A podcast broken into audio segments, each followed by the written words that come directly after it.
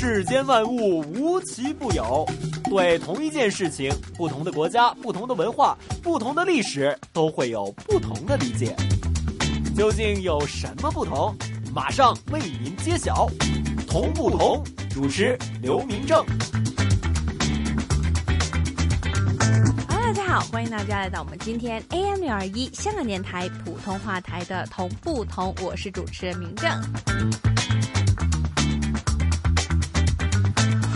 明正要带大家去的这一条胡同呢，就是在北京里面小有名气的李氏胡同，礼貌的礼，道士的士。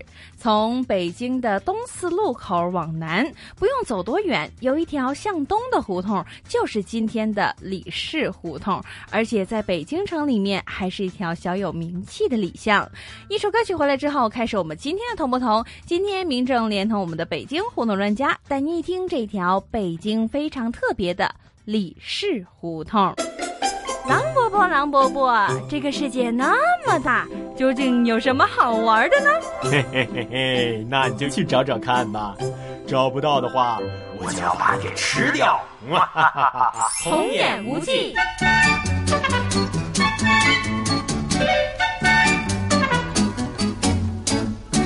妹妹，这个星期啊，我觉得自己完全投入到文人的气息里面去了。你投入到文人气息，我看你就是一个实实在在的伪文青。哎呀，怎么这么说嘛？我哪儿不文青啦？你哪儿哪儿都不文青，好吗？好了好了好了好了，说实话呢，也是要有个度的哟。一不小心伤透了我脆弱的小心灵，那可怎么办呢？好好好，真想多气息呢，其实也不难。带你去趟李氏胡同，好好感受感受，熏陶熏陶，估计呀也能够增加增加文人气质吧。李氏胡同，礼貌的礼，学士的士吗？没错没错，而且啊，这条李氏胡同里头呢，还有溜罗锅呢。正所谓山不在高，有仙则名；水不在深，有龙则灵。慢说是老人家啊，就连是李氏胡同小学的小朋友，都以天天在沾着中国最著名的罗锅的仙气儿为荣呢。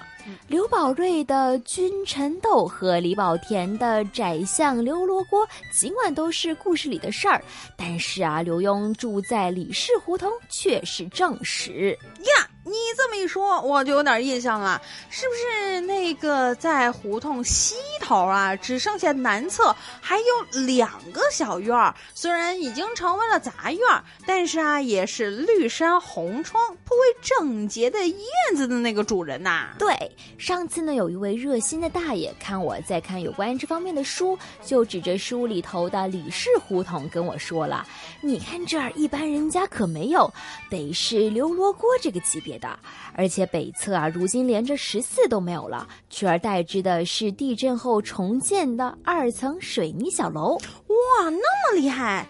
真是真人不露相啊！看上去好像挺平凡的，没想到那么不一般呐！这样可不是嘛？别看当初啊，这儿是乱哄哄，甚至是臭烘烘的集市，一般人想住没戏。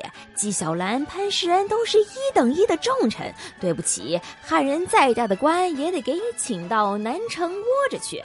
刘墉的父亲刘统勋当年呐就住在这里头，感情还是皇恩浩荡、特批的。哎呀，这种特殊待遇，我要是也能沾沾边儿就好了。听上去真棒，是不错啦。不过啊，当时虽说享受到了特殊待遇，但是老刘中堂却深知做人低调的道理，特别是在门槛一个比一个高的内城。乾隆三十八年，也就是一七七三年十一月的一天清晨，刘统勋就失于在上朝的路上。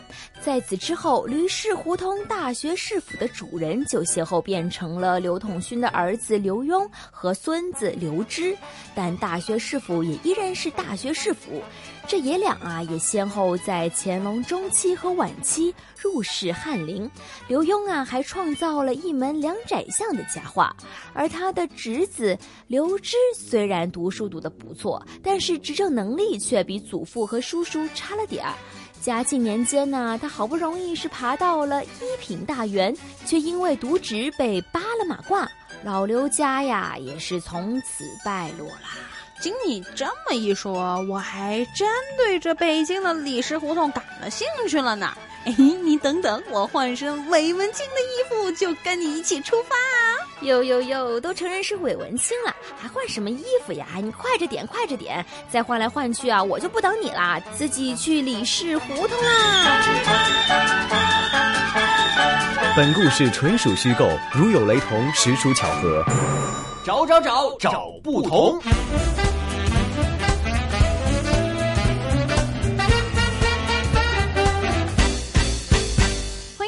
来到我们今天的同不同，今天明正呢将会和大家一起来听一听这一条在北京里面小有名气的这一条非常有韵味的李氏胡同。首先，先让我们邀请到香港大学专业进修学院语言及文史哲学系的刘老师，一起来为我们介绍一下这一条李氏胡同。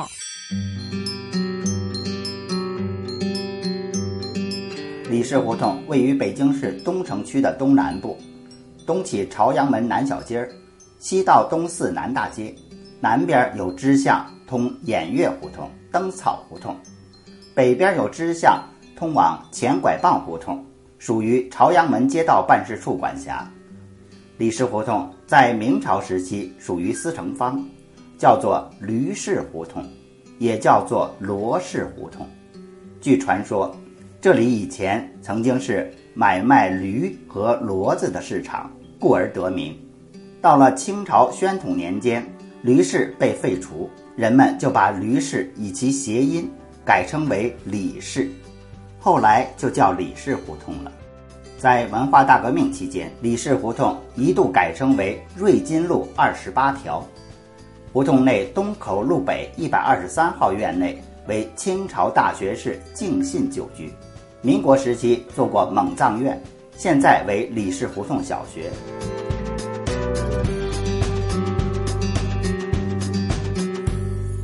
清朝年间的宰相刘墉的故居就在李氏胡同的西头，在街南边的墙上曾经有一块横石，上面刻着“刘石眼先生故居”，石眼就是刘墉的号。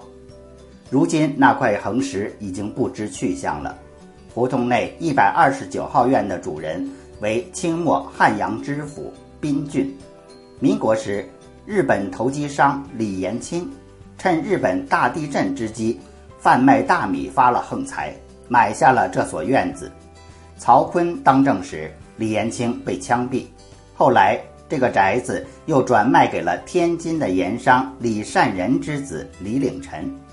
李领臣请朱启潜的学生重新设计，使整个建筑风格显得更为典雅。解放后成为印度尼西亚驻华大使馆，后来又交给中国青年报社和电影局使用。一九八四年确定为区级文物保护单位。找不同时间到，你找到了吗？同不同？Bingo，答案揭晓。回来，我们今天的同不同？今天明正带着大家走进了这一条在京城里面小有名气的李氏胡同。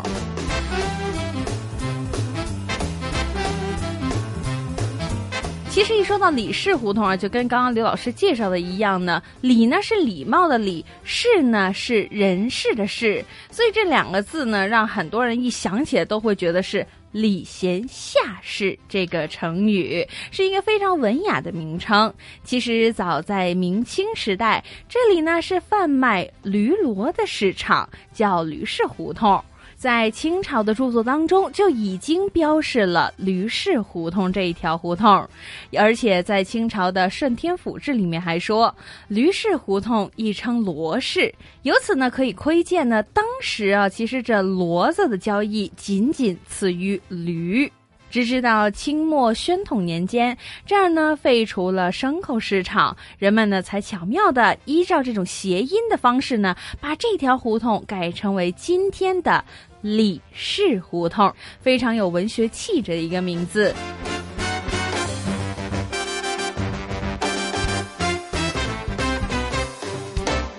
在一百多年前，胡同里面竖着一根根的木桩，拴着驴呀、骡呀的。那卖者呢就在一旁盯着，买的人呢就会在牲口之间呢徘徊来挑选。有人呢还会掰开驴的嘴，侧着脑袋来观察他们的牙口好不好。有趣的是呢，跟现在啊砍价的方式截然不同。他们那个时候呢，如果想买一头驴的话呢，双方交易的时候呢，有点像我们现在啊说的摸杯底啊。他们当时呢，原来会在自己的袖子里面，或者说大坎儿下面呢，去打哑谜，用他们的手指头来耐心的对话，来磋商价钱。同时，在路的旁边，当时也有钉铁掌的。打至铁掌的炉火旁边，烧火的人们用力拉着风箱，火苗一窜一窜的，随着铁匠师传锤子的起落，传来叮叮当当清脆的敲击声。墙根底下呢，还有摆摊呢，给些牲畜呢去瞧病的兽医，当然还少不了来回串游叫卖皮革制品的贩子。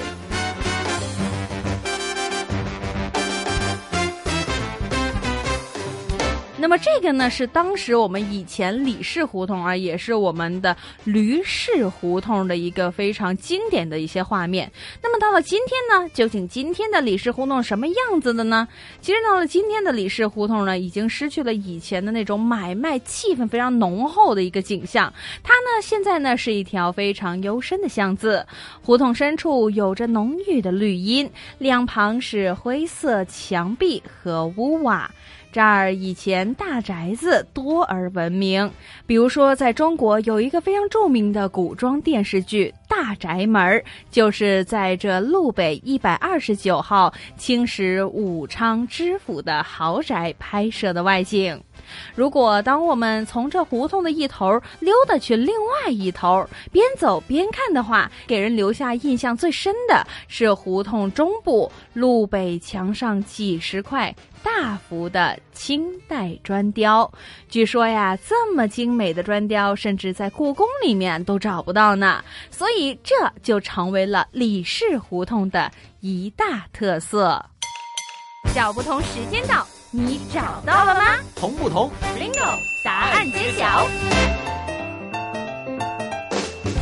大家回来，我们今天 AM 六二一香港电台普通话台的同不同。今天的明正会继续带着大家去逛一逛北京的一些非常著名的老胡同。而今天明正带给大家这条胡同呢，是一条就是现在啊名字听上去非常文人雅士的一条胡同。原来呢，在它以前呢，却是卖驴子、卖骡子的一个市场，就是我们今天的。李氏胡同，其实一说到这李氏胡同的一些小的特色啊，这一座李氏胡同一百二十九号，也就是刚刚提到这个院子呢，其实呢是一条非常著名的景点。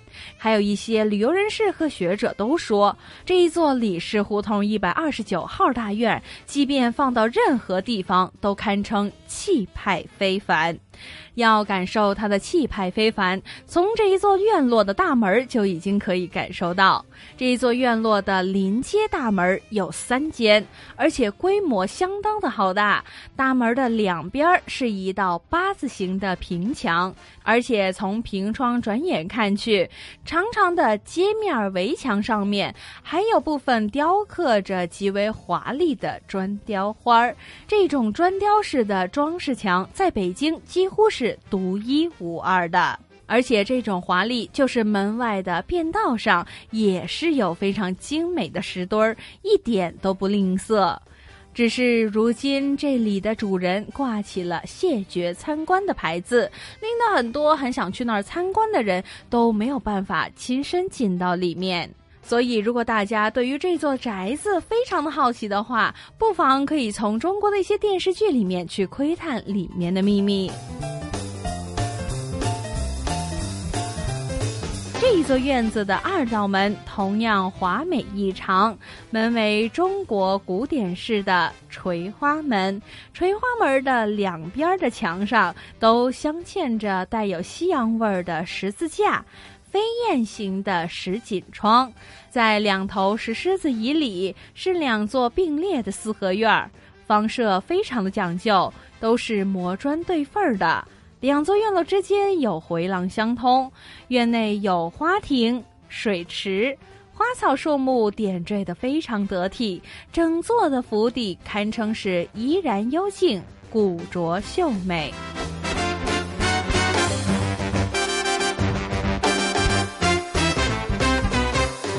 说到李氏胡同一百二十九号的大宅，这座宅子的官宅气势，让很多甚至是胡同里面的老居民都认为这里曾经是宰相刘罗锅的府邸。事实上却不然。据《北京文物圣迹大全》解释，其实这里为清末武昌知府宾俊宅，但是由于他的孩子败家，将宅子出售。后来被投机米商李彦清所得，只是在那个时候，一百二十九号的院子远没有今天的规模那么的华丽。直至到上个世纪三十年代，这一座院子的主人变成了盐商巨富，天津八大家之一，被人号称李大善人的买主所买回来。李大善人买回来之后。他请了原民国内务部总长、大营造家朱启灵的学生来重新设计，建成了今天的规模。可是好景不长，如此华府李善人家其实也没能够在这个院子里面享受的多久。在解放之后。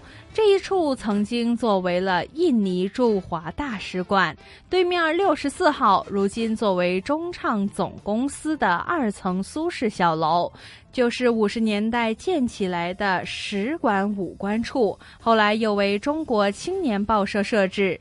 在文革期间，这个院子为四人帮手下时任文化部长的于会勇所居，此后改为了广电部电影局。周总理、郭沫若、张春桥，包括赵宗祥等等不少的老人，都看到过这些名人出入过一百二十九号院儿。找不同时间到，你找到了吗？同不同？Bingo，答案揭晓。欢迎大家回来，我们今天的同步同今天名正要给大家介绍呢，就是这一条呢，名字听上去呢非常文人雅士的一条胡同——李氏胡同。这条胡同有趣的点是在于呢，其实它以前呢并不是叫李氏胡同，而是叫做驴氏胡同。之所以改名字呢，是因为当时以前呢这里是卖驴子用的一个地方，但是呢到了后来呢，这里呢却成为了呃一个非常幽静的胡同，人们呢按照谐音。呢将这一个驴子胡同改称为了今天非常好听的李氏胡同了。其实，在这条胡同里面，除了刚刚说的一百二十九号的宅子啊，非常有气派的一座宅子，可以让很多旅游人士呢去观摩以外呢，虽然不能内进，但是可以在外面看看以外呢，还有另外一个呢，令到很多学者和旅游人士呢非常关注的一个位置，就是邵彦祥的故居。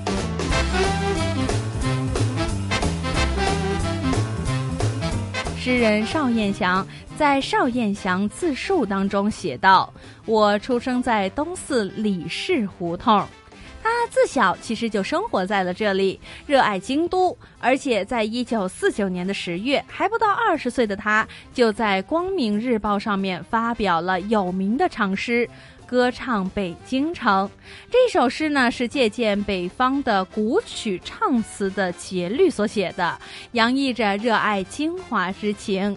在一九五一年的时候，他出版了自己第一本的诗集，特意用《歌唱北京城》这首诗的诗名来命名，以彰显自己热爱国都之心。曾经居住在李氏胡同的还有不少贤达之士，比如说清末的军机大臣世绪。他是慈禧的古红之臣，在辛亥革命之后，在诸位大臣当中，首先表态赞成宣统续位，并且受命磋商优待条件，可谓是识时务、知通变的官员。除了他以外呢，还有其他人，比如说是毕必德，他呢是中国现代眼科学的一个主要奠基人。在北京协和医学院毕业之后，他就留校任教。后来赴著名的维也纳大学眼科进修，获得了博士学位。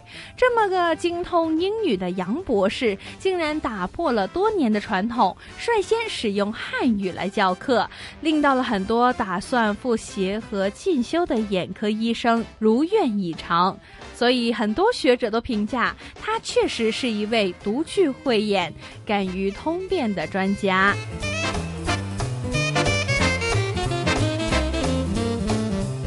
刚刚说到有大臣、有诗人，而且还有科学的奠基人。那么，其实李氏胡同还有出过将军。江栋国将军毕业于黄埔一期，是抗日的名将，在解放战争当中率部脱离国民党阵营。当年毛泽东还特意电示东北局对郑将军应给予礼遇。这位郑将军目睹着新中国蒸蒸日上、人民安居乐业的情景，主动表示愿意参加祖国的建设，受到了周恩来的加冕和毛泽东的亲切接见以及家宴招待。很多人都说他完全可以说是一位顺应时代潮流、善于信理通变的将军，而这些都是李氏胡同里面先贤们留给后人的一份宝贵的。精神财富，大世界，小玩意儿。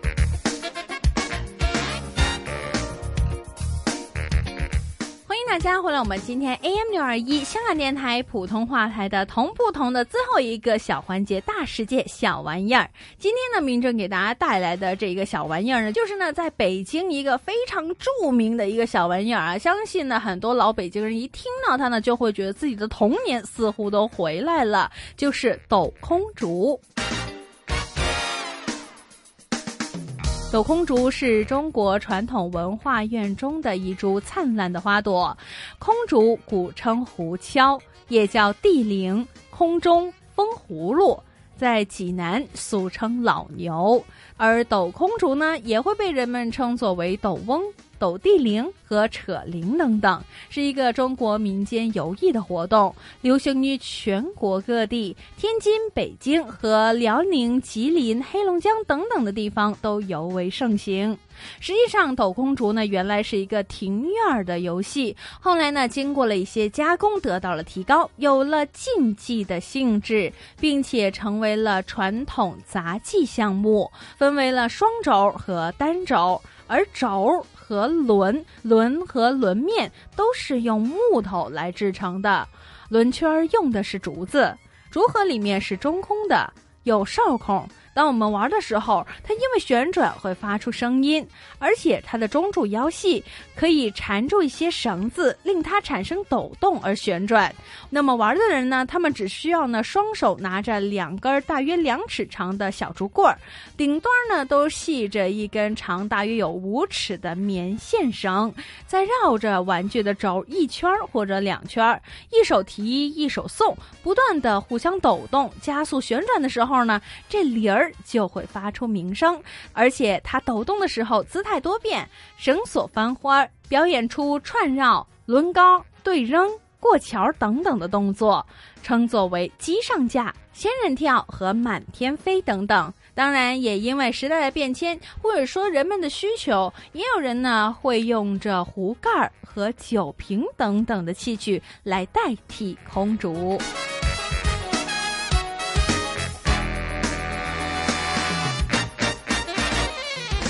这一集的同不同的时间就差不多了，下一集同不同，明正继续为您带来更多的同与不同。想知道更多同不同的资讯，请继续留意我们 AM 六二一香港电台普通话台的同不同节目。谢谢大家的收听，我们下次见。